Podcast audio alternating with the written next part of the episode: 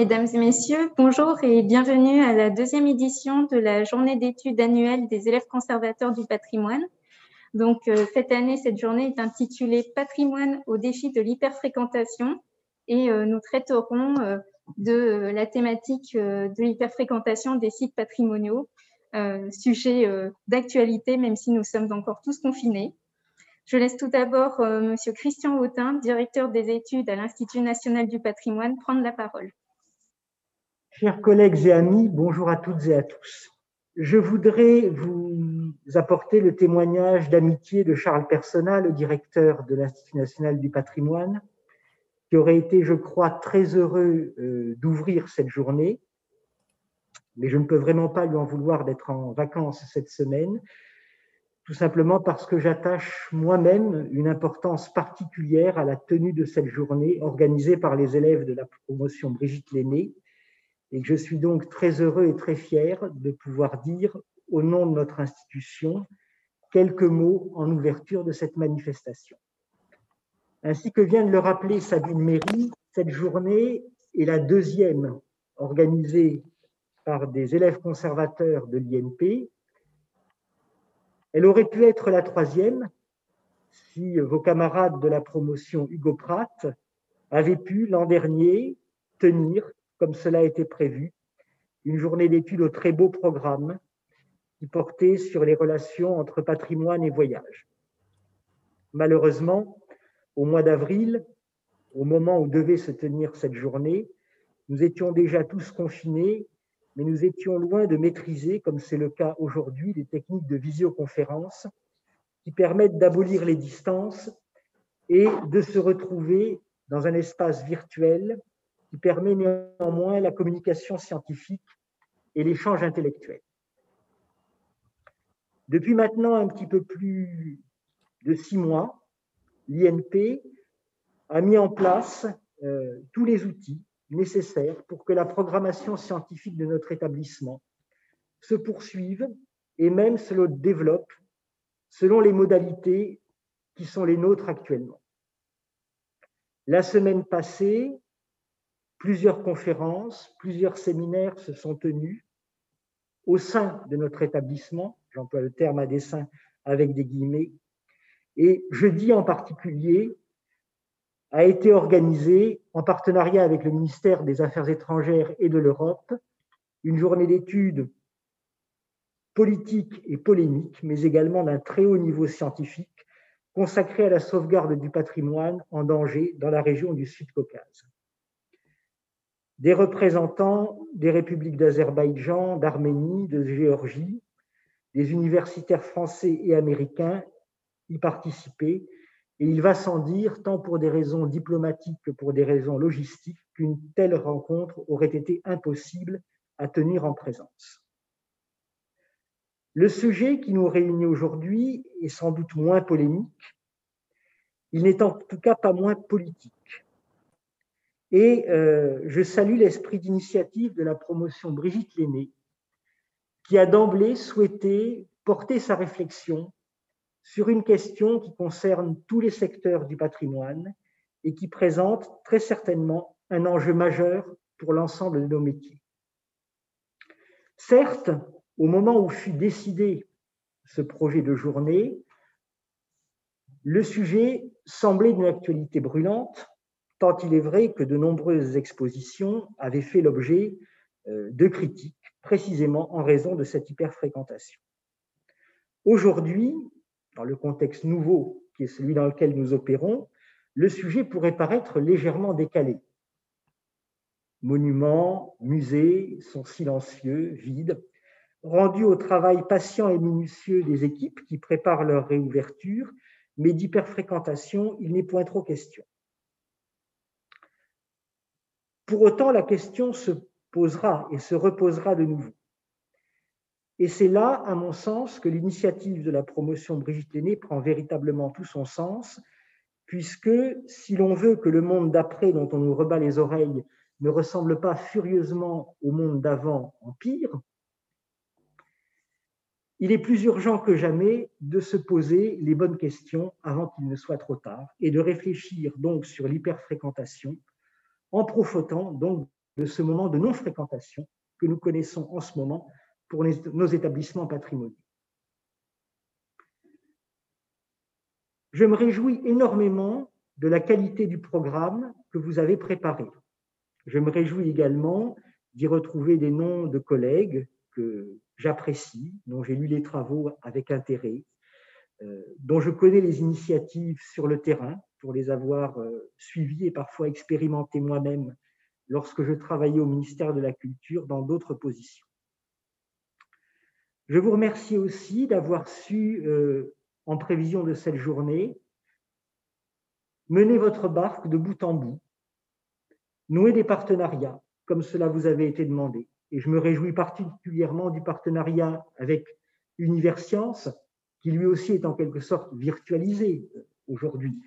Euh, mais il n'en reste pas moins important. Et euh, je suis particulièrement heureux qu'une institution de la taille de l'importance d'Universcience ait bien voulu prêter attention à l'initiative portée par de jeunes élèves conservateurs et de ce fait vous permettre de tenir cette journée dans le cadre d'un partenariat qui est aussi prestigieux que pertinent. En conclusion ces quelques mots, et avant que ne s'ouvre cette journée, je voudrais, en mon nom propre, mais je crois aussi au nom de l'ensemble de la direction des études et des équipes de l'INP, vous adresser, avant même que cette journée euh, ne soit tenue, et bien avant qu'elle ne soit achevée, nos remerciements et nos félicitations. Je crois que depuis un peu plus d'un an, peu de désagréments vous ont été épargnés entre les stages brutalement interrompus, les stages altérés, les destinations empêchées, les cours déprogrammés puis reprogrammés, les alertes, heureusement sans gravité, lorsque la maladie a touché tel ou tel d'entre vous ou que des cas contacts se sont fait jour.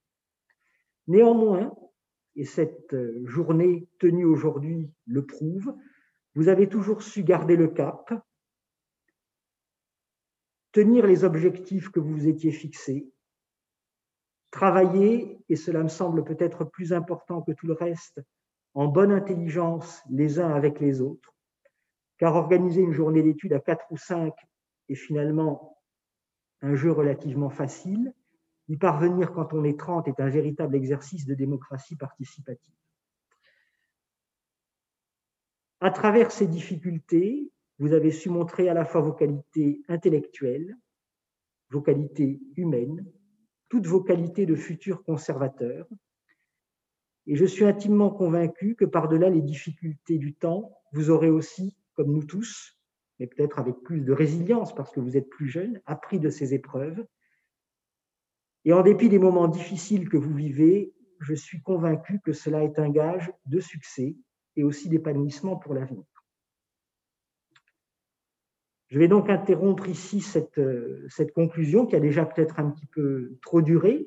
On sera heureux d'entendre également le mot d'introduction de M. Macquart pour l'établissement Universcience, après quoi le programme de votre journée se déroulera.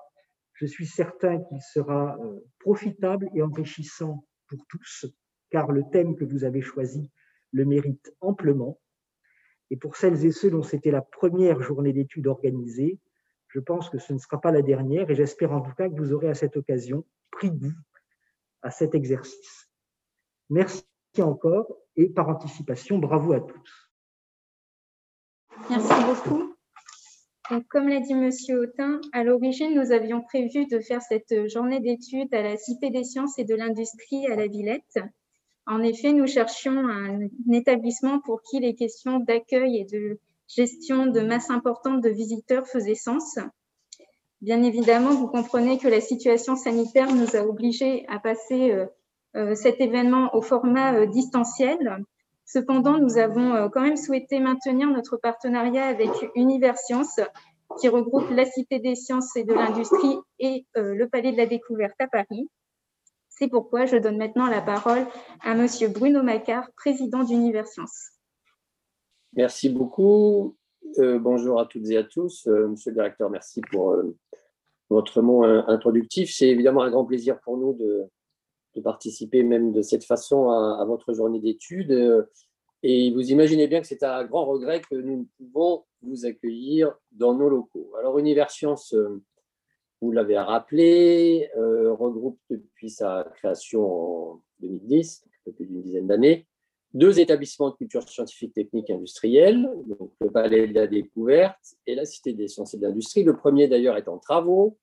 Il est fermé au public depuis, euh, depuis en fait, le 29 octobre dernier, date d'entrée en, en vigueur du second confinement. Et vous voyez derrière moi euh, une photo, ce pas un montage, une photo euh, du site euh, temporaire du Palais des Découvertes qui fonctionnera pendant toute la durée des travaux au Grand Palais, qui s'appelle Les Étincelles du Palais des Découvertes, qui est au bout du jardin André Citroën dans le 15e arrondissement de Paris et que nous espérons pouvoir ouvrir dans les jours qui viennent. alors, contrairement à, de nombreux établissements patrimoniaux, le Palais de la Découverte la Cité des Sciences et de l'Industrie n'ont pas de collection muséale.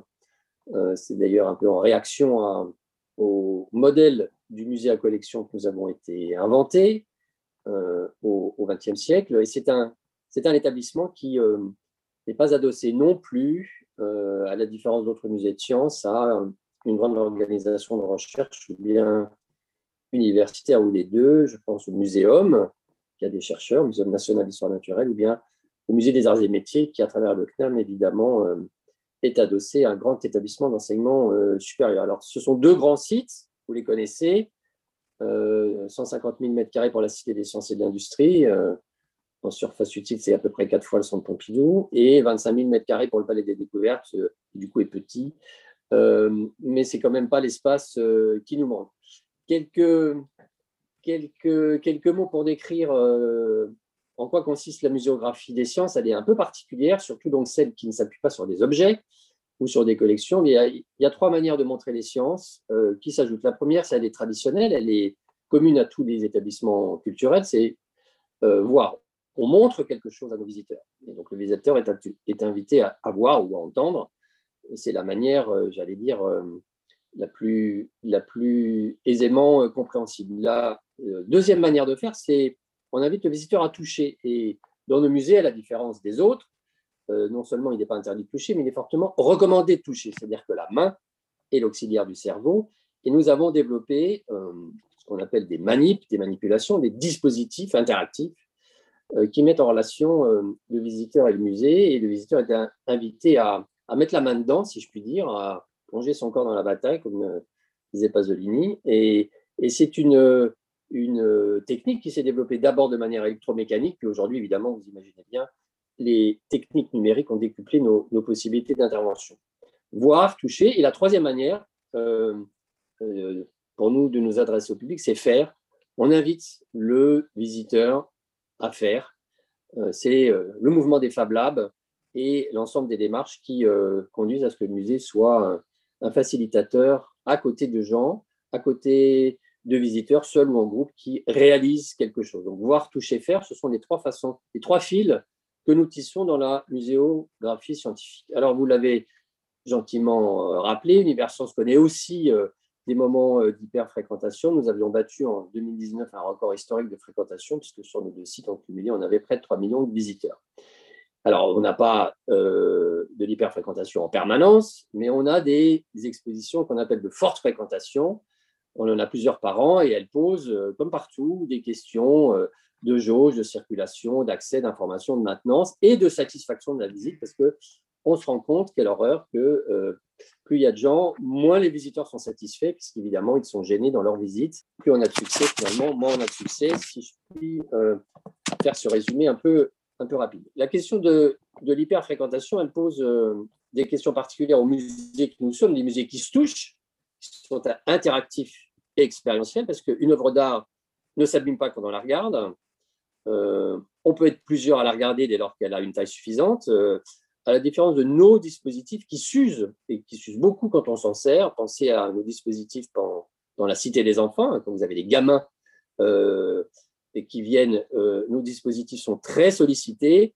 et par ailleurs, sur les dispositifs interactifs, on ne peut pas être très nombreux. Le nombre de personnes pouvant interagir à un moment donné avec un dispositif est de l'ordre de quelques unités. Alors, comme vous l'avez souligné aussi, monsieur le directeur, parler d'hyperfréquentation cette année a quelque chose de paradoxal, mais pas tant que ça. finalement, les dynamiques sont les mêmes dès lors qu'il s'agit d'assurer un confort et une qualité de visite optimale. C'est simplement les paramètres qui ont été différents. mais gérer des, gestes barrières ou des jauges limitées, c'est un peu la même démarche que gérer une surfréquentation. Euh, chez nous, la crise a conduit à ce qu'on interroge euh, fortement le modèle du tout accessible.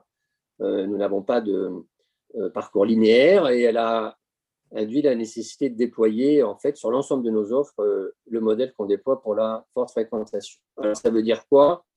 On gère les jauges en temps réel, on informe le visiteur très en amont, en général dès la réservation, on généralise la prévente en veillant à son accessibilité. Tout le monde n'est pas forcément équipé ou prêt à, acheter sur Internet. Il faut horodater euh, et donc se poser la question de la durée de chaque offre euh, et se cider leur fréquentation. C'est quelque chose qu'on ne fait pas systématiquement. Et puis une logique de parcours de visite euh, qui en fait répond indirectement à une demande des visiteurs de se retrouver dans la richesse de l'offre. Alors il y a des moyens hein, pour faire ça. Il faut avoir un bon logiciel de billetterie, mais vous avez aussi des dispositifs de file d'attente virtuelle aujourd'hui qui commencent à se développer, je pense à Affluence. Ou bien euh, il faut aussi réfléchir à la mise en place de contenu dès les fils sur les expositions à succès. On l'a testé sur notre exposition Espion, euh, qui attend sagement qu'on rouvre euh, nos portes. Alors, j'en terminerai en disant est-ce que le numérique change la donne? Alors, c'est devenu une part essentielle des activités des établissements pendant le, confinement. Est-ce que c'est une réponse à l'hyperfréquentation physique? Nous avons développé, mais nous ne sommes pas les seuls, euh, des visites virtuelles, euh, des ateliers en ligne, des conférences à distance. Euh, on a même fait des inaugurations virtuelles. On va en refaire une dans quelques jours pour l'exposition Jean. J'ai décidé, nous avons tous décidé au sein d'Univers Science de développer des jumeaux numériques qui permettent d'avoir des expériences physiques et en ligne qui se répondent, qui se correspondent euh, de manière à, à quoi faire justement. Alors, quel est le, quel est le but? Le but, ben, c'est d'être quand même accessible si on est fermé au public, et puis aussi sans doute d'attirer de nouveaux publics. On se rend compte que euh, ces offres numériques élargissent notre public à des gens qui euh, ne viennent pas forcément nous voir. Alors, j'en terminerai en soulignant deux dimensions, un peu provocatrices. J'espère que vous m'en voudrez pas. La première préoccupation, c'est que je pense qu'il est normal que les collectivités qui nous financent, que ce soit l'État ou les collectivités locales, s'intéressent à développer la fréquentation quantitative. Pourquoi? Parce qu'il faut que l'argent public consacré à nos activités profite euh, au plus grand nombre, à plus de monde. Il faut aussi évidemment qu'on développe euh, la fréquentation qualitativement.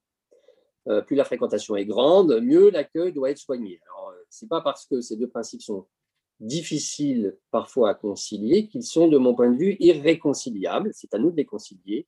On peut réfléchir aux heures d'ouverture, on peut réfléchir aux jours d'ouverture. Pourquoi est-ce qu'on est, euh, ouvert 6 jours sur 7 et pas 7 jours sur 7 C'est une question qu'on peut se poser. Et puis, euh, il faut penser à utiliser les outils techniques et tarifaires qui permettent de gérer l'affluence, de répartir le visitorat, parce qu'il y a des heures creuses, y compris dans les musées très fréquentés. Et puis, le sujet de l'hyperfréquentation, il en cache un autre, plus politique, dont on parle plus guère, comme si on avait un peu renoncé. Alors, c'est un, peu un gros mot, c'est la démocratisation de la culture, ou plus simplement, euh, comment faire venir le non-public, le public empêché. Euh, c'est à ça que nous devons inlassablement euh, réfléchir, et je ne pense pas que ce soit en réservant des visites aujourd'hui aux professionnels de la culture en temps de confinement que nous répondons à cette question. Voilà, je vous souhaite une très belle journée d'échange, euh, triste encore une fois de ne pas pouvoir euh, vous voir, vous parler, euh, parce que s'adresser à un écran, c'est quand même pas très drôle. et j'espère quand même que vos échanges seront fructueux. En tout cas, bravo pour l'organisation, belle journée et à la prochaine, d'une manière ou d'une autre. Merci à vous. Merci à Bruno Macquart et à Christian Autain pour ces mots d'introduction que la promotion Brigitte Lenné a souhaité compléter par une brève intervention intitulée un patrimoine fréquentable Point d'interrogation. Car si la crise sanitaire a contraint à une fermeture physique des établissements culturels et patrimoniaux, la question de l'hyperfréquentation, nous l'avons déjà souligné, est plus que jamais d'actualité aujourd'hui. Avec euh, les nouvelles consignes qui régissent nos rapports sociaux et l'accès aux établissements, 10 personnes, voire même 6 personnes, c'est déjà de l'hyperfréquentation. Cela nous amène à pointer la relativité d'un tel concept. Une relativité qui est fonction de la situation sanitaire, sécuritaire, qui est fonction également de l'espace, évidemment. On se pose la question, quelle jauge pour quel lieu? De la nature du patrimoine aussi. En effet, plus il est fragile, plus un patrimoine pourra être considéré facilement victime d'une fréquentation abusive et aussi de l'interprétation des chiffres par le ton d'un établissement hyper fréquenté, d'une salle, d'un espace identifié uniquement. Parler d'hyperfréquentation revient finalement à parler en creux de la fréquentation et à se poser la question suivante, quelle fréquentation souhaite-t-on aujourd'hui et quelle fréquentation souhaite-t-on pour demain? Nous traversons une période qui met en péril la possibilité même de fréquenter les patrimoines. Et cet accès au patrimoine, bien commun qui semblait jusqu'alors euh, un droit fondamental, est aujourd'hui remis en question. Cette situation extrême nous oblige d'une part à réaffirmer l'importance de cet accès. Oui, tout simplement, le patrimoine doit avant toute chose être fréquentable. Et d'autre part, à réfléchir à la fréquentation dans un monde d'après qui sera marqué par les conséquences pratiques, mais aussi psychologiques et symboliques des nouvelles contraintes. Passe sanitaire, réservation obligatoire, visite eurodatée, parcours de visite à sens unique, voire entièrement dématérialisé. Que serons-nous prêts à accepter et à quel prix?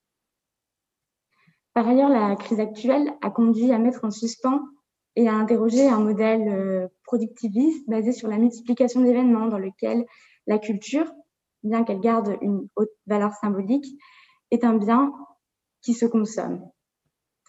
Et dans ce moment charnière, où chaque contact avec le patrimoine est rare et précieux, nous nous demandons pourquoi ne pas amener au centre du débat la question d'une approche qualitative de la fréquentation. Nous nous demandons également une relance à l'identique, marchant dans le sillon tracé par le monde d'avant, fait-elle encore sens? Et j'invite euh, Philippe Sartori de notre promotion à poursuivre euh, cette introduction de la promotion. Bonjour et merci Anna. Effectivement, si, les différentes interventions de la journée permettront d'appréhender au, mieux l'état des réflexions sur les notions de fréquentation et d'hyperfréquentation, il nous a semblé important de préciser à ce que cette question constituait avant tout un enjeu collectif. Ainsi, S'interroger sur la notion de bonne fréquentation, cela veut dire mobiliser différents niveaux d'acteurs.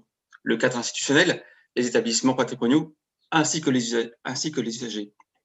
Il y a donc tout d'abord le cadre institutionnel, légal et juridique dans lequel nous évoluons, que ce soit au niveau local, national, voire européen, qu'il fixe le champ des possibles ou qu'il ait plutôt un rôle incitatif, le cadre réglementaire a un véritable rôle à jouer dans l'accompagnement des acteurs du patrimoine afin de repenser la notion de fréquentation. Au niveau national, par exemple, évoquons la proposition de loi adoptée par le Sénat le 21 novembre 2019 par le sénateur Jérôme Bignon sur l'hyperfréquentation.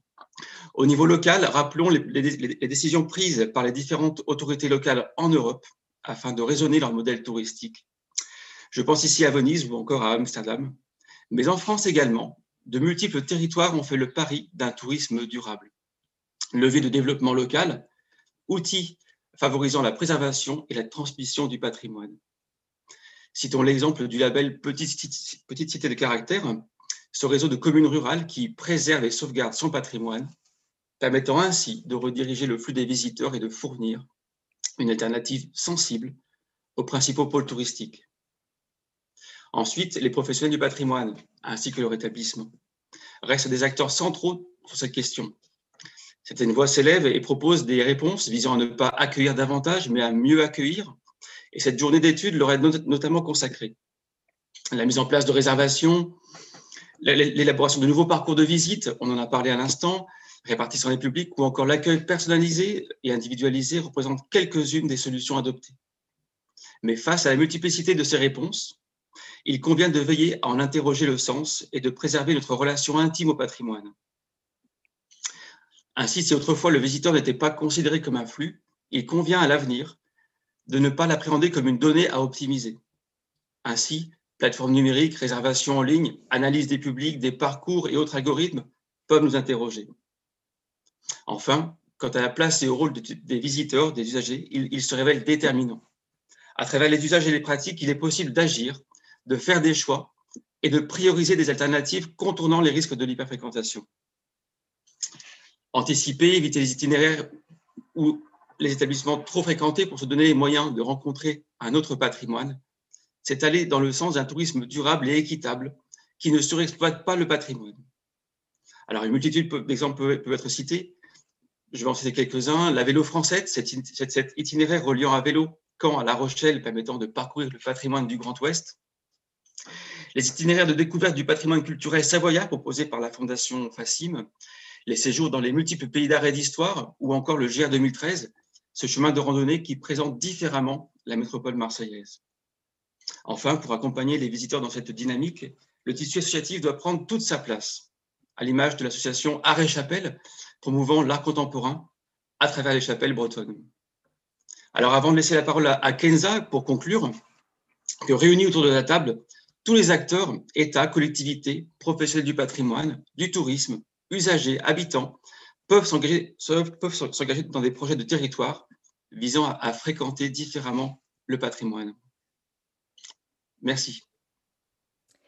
Merci Philippe. Alors après euh, ces exemples très intéressants, nous avons voulu peut-être euh, justifier la légitimité de la question que l'on a posée dans cette introduction. Qu'est-ce qu'un patrimoine fréquentable et puis comment envisager ce patrimoine fréquentable pour demain? Alors l'usage de l'adjectif peut surprendre, mais il semblerait qu'aujourd'hui, la possibilité même de fréquenter le patrimoine, comme euh, l'évoquait Anna, ne relève plus de l'évidence, puisque à l'image de la culture en général, notre patrimoine n'est pas considéré comme essentiel.